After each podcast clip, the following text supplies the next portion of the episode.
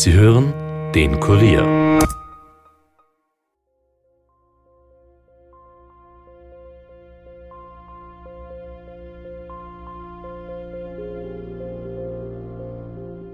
Seit 11. September 2015 werden im Bezirk Urfahr Umgebung zwei junge Burschen äh, vermisst, Andreas Leitner und äh, Maximilian Baumgartner.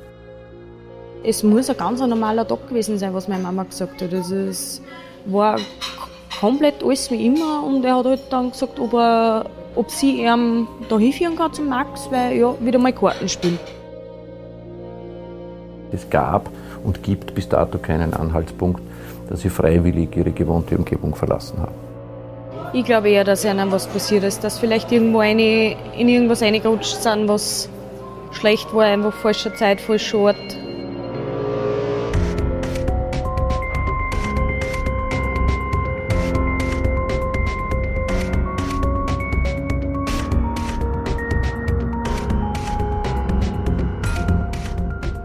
Herzlich willkommen zu Dunkle Spuren, dem True Crime Podcast des Kurier, in dem wir ungelöste Kriminalfälle aus Österreich völlig neu aufrollen. Mein Name ist Stefan Andres und bei mir ist heute unsere Reporterin Elisabeth Hofer.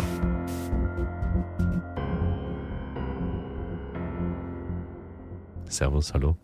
Hallo Stefan.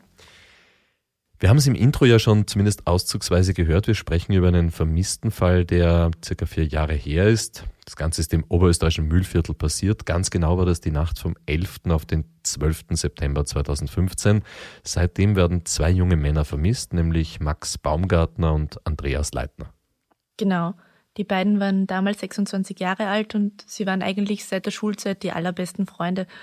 Und beide stammen aus ganz kleinen Orten im oberen Mühlviertel, auch schon nahe an der tschechischen Grenze. Und zwar aus Zwettel an der Rodel und aus Wachsenberg. Gut, lass uns einmal mit dem anfangen, was wir ganz bestimmt wissen. Was ist an diesem 11. September 2015 passiert? Ja, der Tag hat eigentlich ganz normal begonnen. Am Abend haben Max und Andreas dann in der Wohnung von Max mit zwei weiteren Freunden Karten gespielt und Bier getrunken. Und da war eigentlich auch noch alles wie immer.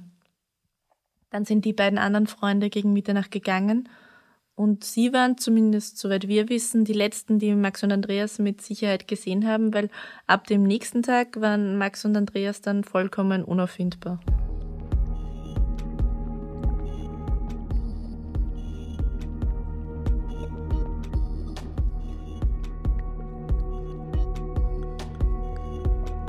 Zuerst hat meine Mom gesagt, irgendwie am Nachmittag so, die rühren sie nicht. Das ist Karina Leitner, die Schwester von Andreas. Sie erinnert sich ganz genau an den Tag, an dem der Albtraum für sie begonnen hat. Was ich direkt mitgekriegt habe, ist, dass mich meine Mama voll panisch angerufen hat, Andi hebt nicht an, er hebt nicht an, er normal hätte ihn holen sollen und er, er möchte sich nicht, er, ja, was jetzt tun soll. Am frühen Nachmittag macht sich Andreas Schwester Karina noch keine großen Sorgen um ihren Bruder. Sie versucht, ihre Mutter Ernestine zu beruhigen. Habe ich zuerst am Anfang gesagt, ja, nein, die werden halt auch zu viel getrunken haben, die schlafen noch, gell. Es gibt ja tausend Möglichkeiten, wo zwei 26-jährige Burschen nach dem Fortgehen noch sein könnten. Vielleicht schlafen sie auswärts, vielleicht haben sie eine Frau kennengelernt oder sowas. Aber die Mutter von Carina lässt sich einfach nicht beruhigen. War aber irgendwie so ein komisches Gefühl, dass du gleich wusstest, irgendwas passt aber jetzt trotzdem nicht. In den ersten Stunden ruft Ernestine Leitner dann immer wieder bei ihrem Sohn an. Sie erreicht ihn aber einfach nicht. Weil es untypisch war, weil normalerweise wollte er Mittag zum Essen wieder daheim sein und dann wieder seine Ruhe haben. An diesem Tag ist aber dann Stunde um Stunde vergangen und er hat sich nicht gemeldet. Mit jeder Minute, die vergangen ist, ist seine Mutter verzweifelter geworden. Und am späten Nachmittag ruft sie dann sogar bei der Polizei an und telefoniert sogar die ganzen Krankenhäuser in der Umgebung durch, erfährt aber nichts. Dann war es aber wirklich schon spät auf die Nacht und da haben sie sich neu wenig gekriegt gehabt und nichts.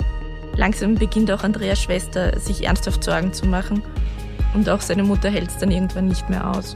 Und dann sind wir mal um mich gefahren und haben mal geschaut. Und dann war ja nirgends ein Licht und nichts. Und als Karina und ihre Mutter dann vor dem Haus von Max Baumgartner stehen, kommt auch die Polizei. Nachdem meine Mama da schon überall auf der Polizei angerufen hat und in den ganzen Krankenhäusern, dann sind die auch zufällig genau wie wir dort waren. Beim Haus ist auch Polizei gekommen und die haben dann einmal reingeschaut und haben ihn gefunden und ja, die Polizei hat sich also Zutritt zum Haus verschafft, aber es war niemand da. Und das war ein ziemlicher Horror für Karina und ihre Mutter. Man muss sich das einmal vorstellen. Von den beiden Burschen fehlte jede Spur. Die Schuhe waren weg, die Jacken waren weg. Nur das Handy von Andreas hat die Polizei dann noch im Haus gefunden. Max hat seins offenbar mitgenommen gehabt. Karine Leitner hat dann auch noch versucht, ihn anzurufen, aber er hat nicht abgehoben. Und, und das ist wichtig, auch sein Auto ist nicht wie sonst immer vor der Tür gestanden. Heißt das, die beiden sind in der Nacht dann noch weggefahren?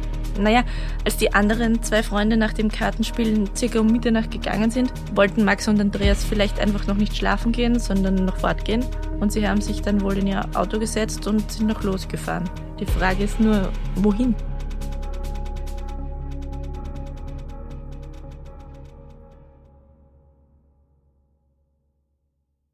Das Auto sprechen wir ja dann später noch ganz genau, aber eines kann man auf jeden Fall schon sagen, es ist ziemlich auffällig, dieses Auto. Ja, also das ist auf jeden Fall außergewöhnlich. Es ist ein selbst zusammengebauter silbergrauer Citroën BX Kombi, Baujahr 1987. Und die Türen des Autos sind an der unteren Hälfte schwarz lackiert und an der Heckscheibe klebt ein ganz auffälliger orangefarbener Sticker. Die Polizei muss doch dann angefangen haben, in irgendwelche Richtungen zu ermitteln. Was haben die Beamten damals als erstes vermutet? Die Polizei hat sich im Zuge der Ermittlungen dann auf drei mögliche Varianten festgelegt, nämlich einen Unfall, einen Suizid oder eben, dass ein Verbrechen passiert ist. Aber das waren doch zwei erwachsene Männer. Kann es nicht sein, dass die einfach freiwillig verschwunden sind, vielleicht untergetaucht sind? Ja, das habe ich mich natürlich auch gefragt. Aber Kurt Linzer, der Leiter der Cold Case Abteilung im Bundeskriminalamt, den wir ja schon aus dem Fall Marianne Schmidt kennen, mhm. der hat mir das dann genauer erklärt.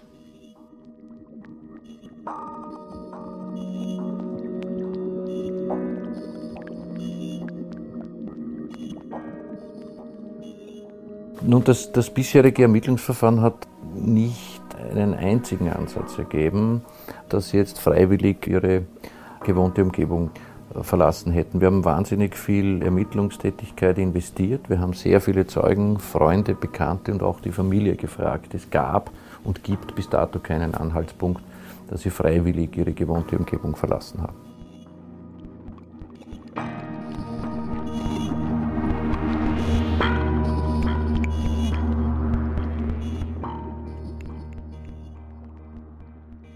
Kurt Linzer sagt also, es gibt keinen einzigen Anhaltspunkt, dass die beiden freiwillig verschwunden oder abgetaucht sind, aber warum nicht?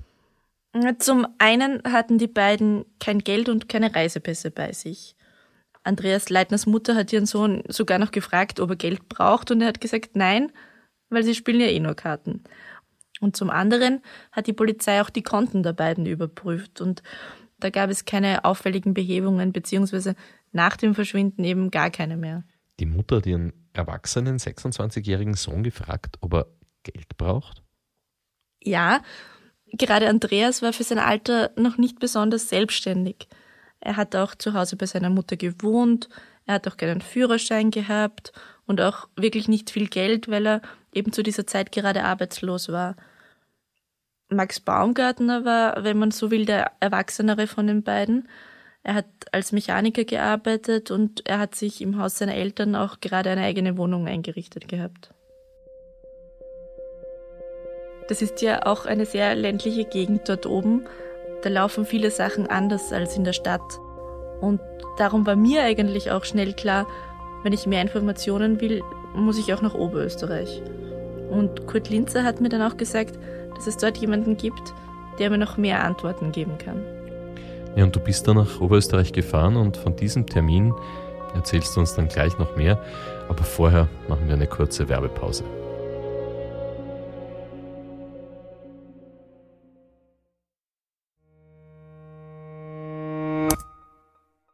Ja, und bei uns im Podcaststudio ist jetzt Stefan Berndl aus der Kurier Sportredaktion. Auch ihr podcastet und zwar unter dem Titel Nachspielzeit.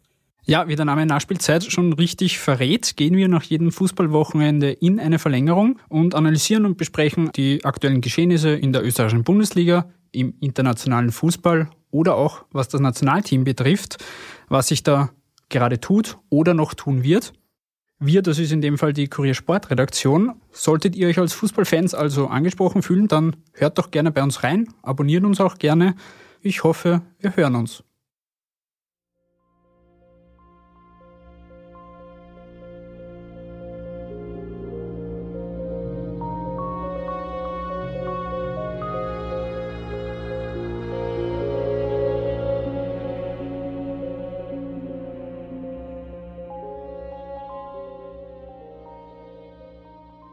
Elisabeth, du hast uns vor der Pause erzählt, dass du nach Linz gefahren bist, um mehr Informationen über das Verschwinden von Max Baumgartner und Andreas Leitner zu bekommen. Unser erster Termin hat uns ins Landeskriminalamt zu Brigadier Gottfried Mitterlehner geführt. Und bevor du fragst, ja, das ist der Bruder des ehemaligen Vizekanzlers. Vor allem aber ist er in Oberösterreich quasi auf höchster Ebene für den Fall Baumgartner-Leitner zuständig. Und wie ich in Wien schon Kurt Linzer gefragt habe, wollte ich jetzt auch von Brigadier Mitterlehner wissen, ob es für möglich hält, dass Max und Andreas freiwillig verschwunden sind.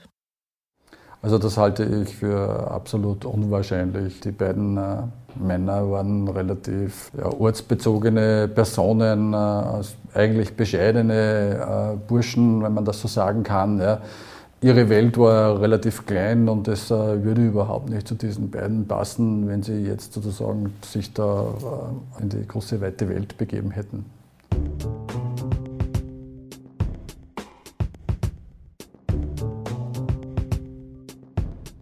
Also auch die oberösterreichische Polizei hält ein freiwilliges Verschwinden von den beiden für eher unwahrscheinlich. Aber was sagen eigentlich die Leute, die die beiden gut gekannt haben? Die bestätigen das. Andreas Leitners Schwester Karina hat mir zum Beispiel erzählt, dass ihr Bruder am Tag vor dem Verschwinden noch einen neuen Boden in seinem Zimmer verlegt hat. Er wäre handwerklich sehr begabt. Außerdem hat er sich ein neues Bett gekauft und auch die Wohnung von Max Baumgartner haben die beiden kurz zuvor noch gemeinsam renoviert. Das heißt, wir sind jetzt wieder bei den drei Theorien, auf die sich die Polizei auch festgelegt hat, nämlich Unfall, Selbstmord oder ein Verbrechen. Ja, genau. Wobei man natürlich argumentieren kann, dass das, was Karine Leiten erzählt hat, auch einen Suizid relativ unwahrscheinlich macht. Renovierst du deine Wohnung und kaufst Möbel, wenn du vorhast, dich umzubringen? Spielst du dann davor noch seelenruhig eine Runde Karten? Ich glaube nicht. Ja, was weiß man, es kann ja irgendwas äh, Außergewöhnliches geschehen sein, aber was sonst könnte passiert sein, wenn wir ein freiwilliges Abtauchen oder halt auch einen Selbstmord erst einmal außen vor lassen? Ja, das ist genau die Frage, die die Polizei schon seit Jahren beschäftigt. Und ich glaube, um sie beantworten zu können, ist es wichtig, sich einmal anzuschauen, was an dem besagten Abend des 11. September 2015 wirklich passiert ist. Und darauf hat mir LKA-Chef Mitterlehner sehr präzise Antworten geben können. Das Letzte, was wir mit Sicherheit wissen, ist, dass äh, diese beiden äh, Männer am Abend äh, des 11.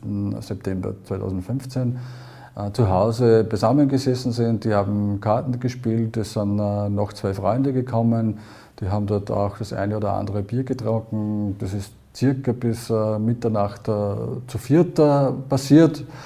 Zwei Freunde haben sich dann kurz vor Mitternacht um ca. 23.45 Uhr verabschiedet, sind nach Hause gefahren. Jetzt war schon mehrmals die Rede von diesen beiden anderen Freunden und wenn Sie die letzten beiden sind, die Max und Andreas gesehen haben, dann spielen sie wahrscheinlich eine sehr entscheidende Rolle. Wer sind denn diese beiden Freunde und vor allem, Elisabeth, was erzählen sie von diesem Abend? Ich habe wirklich lange gebraucht, um die beiden zu finden, weil ich am Anfang nur ihre Vornamen kannte. Und einer der beiden hat außerdem in der Zwischenzeit geheiratet und den Namen seiner Frau angenommen. Also das war wirklich alles gar nicht so leicht. am Ende habe ich sie dann aber über Facebook gefunden und kontaktiert. Das ist gut. Was haben dir die beiden erzählt? Naja, man kann sich ja vorstellen, wie oft sie in den vergangenen vier Jahren nach dem Abend gefragt worden sind und wie oft sie die Geschichte schon erzählt haben. Und irgendwann möchtest du dann vielleicht nicht mehr drüber reden und einfach damit abschließen. Ja, haben sie dir dann überhaupt irgendwas gesagt? Also von einem kam nur relativ schroff als Antwort, dass ja schon genug geschrieben und berichtet wurde, nichts etwas gebracht hat und er darum auch nicht mit mir reden will. Und der andere hat meine Nachricht gleich gar nicht beantwortet. Okay, das klingt nicht gut. Oder hast du von den beiden vielleicht trotzdem ein paar Details wenigstens über den Abend erzählt bekommen? Nein, leider. Aber Brigadier Mitterlehner hat noch andere interessante Informationen über den weiteren Verlauf des Abends für mich gehabt, nachdem die beiden anderen Freunde gegangen sind. Die beiden Vermissten sind dann noch alleine geblieben und haben dann in weiterer Folge noch Kontakt aufgenommen mit äh, bekannten äh, Frauen. Die haben sie angerufen, wollten versuchen, dass äh, diese vielleicht noch äh, vorbeischauen auf, einen, auf ein Getränk etc. Das wissen wir mit Sicherheit noch, dass hier äh, ein Anruf tatsächlich kurz vor 1 Uhr auch stattgefunden hat. Da wurde auch noch Kontakt aufgenommen. Dann gab es noch weitere Anrufversuche, die nachvollziehbar waren. Und äh, dann wissen wir eigentlich nichts mehr.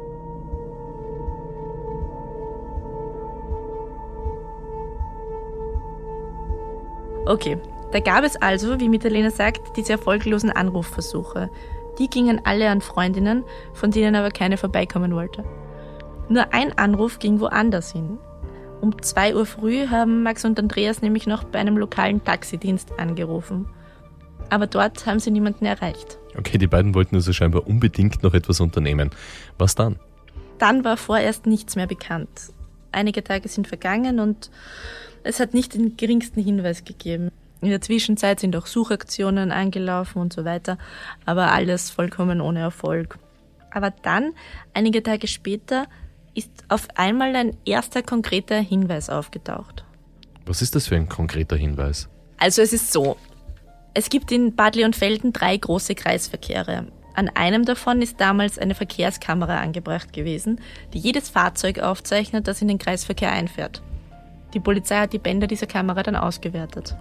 Und auf diesen Bändern sind die beiden zu sehen? Jein.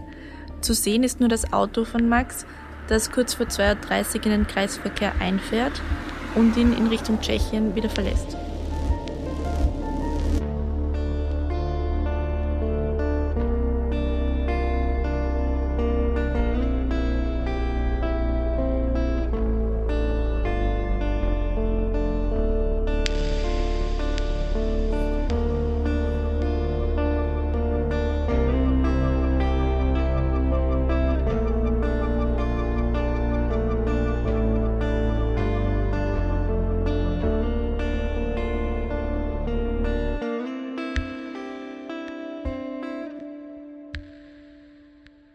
Das Video, auf dem man den Citroën BX mit den teilweise schwarz lackierten Türen und dem auffälligen Sticker auf der Heckscheibe sieht, war, wie gesagt, der erste wirklich konkrete Anhaltspunkt, wo die beiden hinsehen könnten. Allerdings hat mir Gottfried Mitterlehner gesagt, dass das kein ganz eindeutiger Hinweis ist. Wir haben zwar einen sehr konkreten Hinweis, dass die beiden Männer in der Nacht von 11. auf 12 äh, vermutlich in ihrem Fahrzeug äh, in Richtung Tschechien unterwegs gewesen sind. Wir wissen aber jetzt nicht, äh, ob nur diese beiden Männer im Fahrzeug gesessen sind oder vielleicht wer anderer das Fahrzeug gelenkt hat. Wir wissen nur, dass das Fahrzeug, welches ebenfalls äh, seit dieser Zeit äh, nicht verschwunden ist, dass dieses Fahrzeug in Richtung Tschechien unterwegs war. Das ist ein sehr konkretes Ergebnis. Und ähm, daher haben sich auch die Ermittlungen äh, eben in diesem Bereich äh, dann, dann gerichtet. Das bedeutet also, die Polizei hat zumindest zu diesem Zeitpunkt dann schon genauer gewusst, in welche Richtung die Ermittlungen vielleicht gehen sollten, beziehungsweise wo man nach den beiden suchen muss. Ja, genau. Wahrscheinlich haben die beiden beschlossen, noch vorzugehen.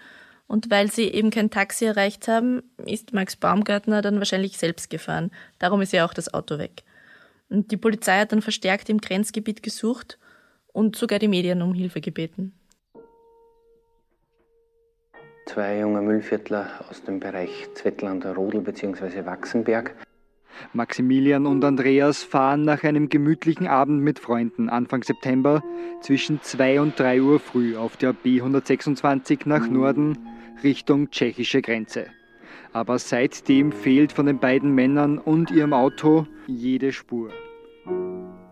Man weiß nur, dass sie halt irgendwie versucht haben, dass sie nur irgendwo fortkommen, weil sie haben Taxinummern versucht zu erreichen, haben aber leider keinen erwischt, deswegen sind sie dann selber gefahren. Freitag hat er ganz normal gearbeitet, Nachmittag aber sie verabschiedet sich, was bitte bis am Montag. Und am Montag ist er dann nicht mehr gekommen einfach. Ich mein Die Polizei steht noch immer vor einem Rätsel. Man beginnt mit den äh, Erhebungen, was haben die beiden in den letzten Stunden und in den letzten Tagen vor der Abgängigkeit gemacht. Noch laufen die Ermittlungen. Denn auch, dass die beiden Männer auf dem Weg nach Tschechien einen Unfall hatten oder Opfer eines Verbrechens wurden, kann nicht ausgeschlossen werden.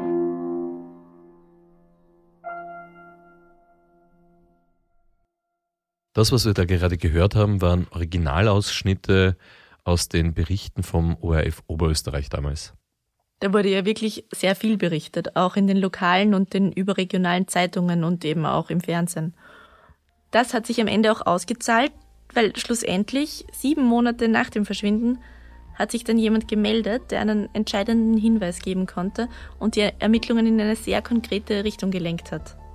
Ja, und wer diese Person ist und vor allem, was sie den Ermittlern auch alles erzählt hat, Das erfahren wir dann im nächsten Teil von Dunkle Spuren, der Fall Baumgartner Leitner.